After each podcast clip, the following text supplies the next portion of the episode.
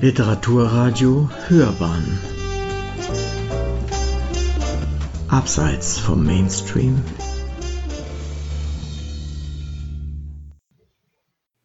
Literaturkritik.de Mark Twain und Ernest Hemingway auf Besuch in Süddeutschland.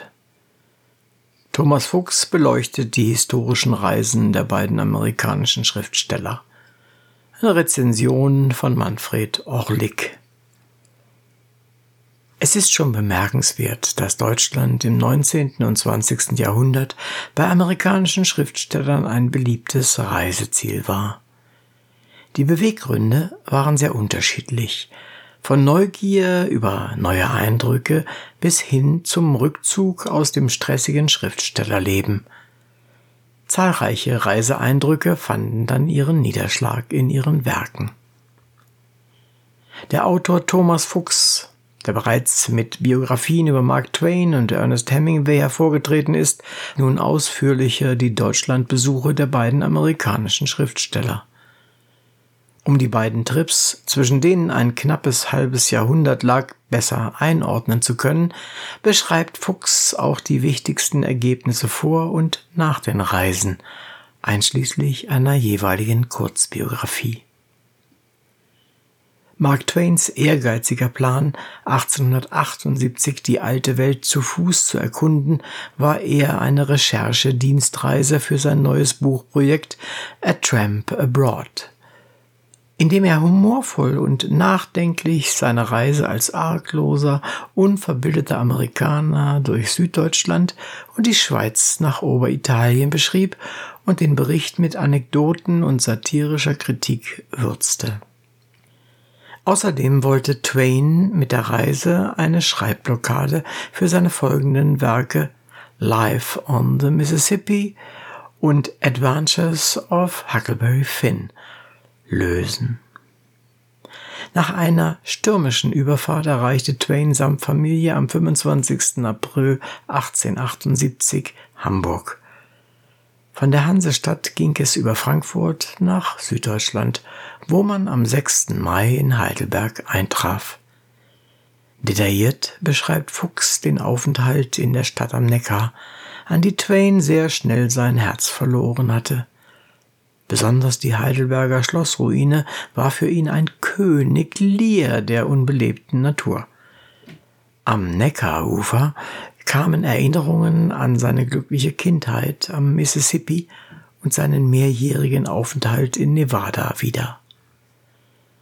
Von Heidelberg aus unternahm Twain auch zahlreiche Ausflüge. So besuchte er Worms oder in Mannheim eine Theateraufführung von König Lear. Richard Wagners Oper Lohengrin empfand er allerdings als Katzenmusik.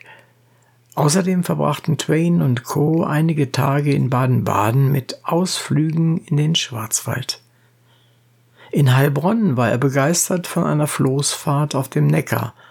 Ob diese ihn zu Huck Finns Floßfahrt auf dem Mississippi inspirierte, ist jedoch nicht belegt.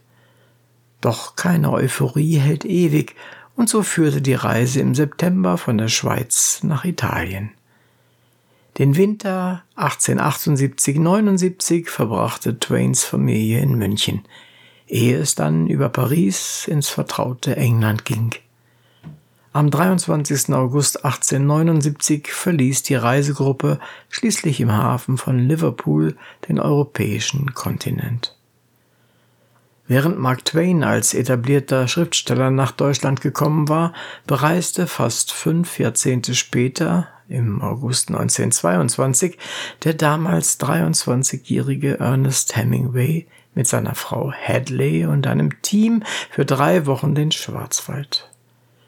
Fuchs beschreibt nicht nur den Aufenthalt im Südwesten Deutschlands, sondern auch ausführlich die Pariser Lehrjahre, wo Hemingway seit einem Jahr Korrespondent des Toronto Star war. Das Jahr 1922 sollte ein Wendepunkt in Hemingways Karriere werden.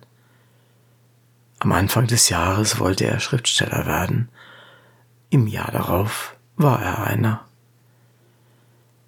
Eigentlich war der Aufenthalt eine Flucht aus der Pariser Sommerhitze, Dazu war der Wechselkurs durch die Inflation in Deutschland äußerst günstig. Doch für den Schwarzwald konnte sich Hemingway nicht recht erwärmen.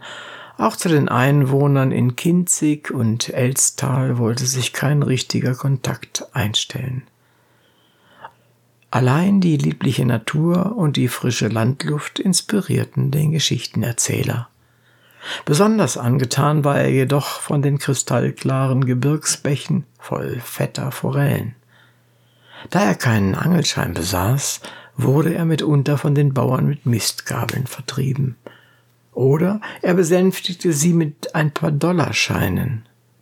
Hemingway kehrte auch in einigen Gasthäuser ein, wo er als amerikanischer Gast mit seinen Pöbeleien nicht sehr willkommen war. Revanchiert hat er sich mit dem Artikel Deutsche Gastwirte, in dem er sich wortreich, aber nicht unbedingt nett abarbeitete. Zu guter Letzt stürzte der Naturbursche auch noch beim Wandern. Man kann es drehen und wenden, wie man will. Hemingway und der Schwarzwald wurden keine Freundschaftsbeziehung.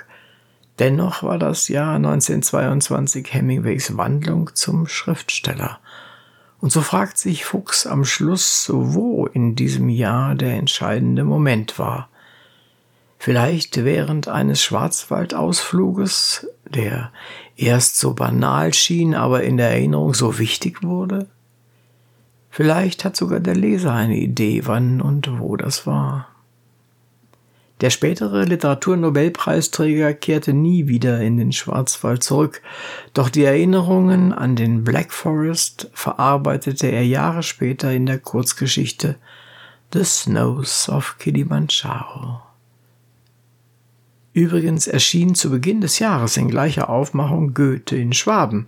Wer braucht da noch Italien von Andrea Hahn? Vielleicht haben Sie Lust, auch da mal reinzugucken.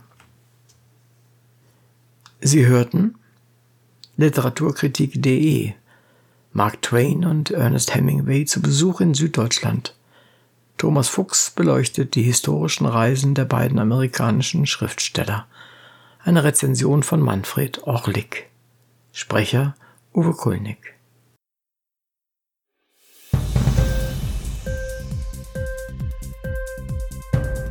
Die Sendung gefallen? Literatur pur, ja, das sind wir. Natürlich auch als Podcast. Hier kannst du unsere Podcasts hören. Anchor, Spotify, Apple Podcast, iTunes, Google Podcasts, radio.de und viele andere mehr.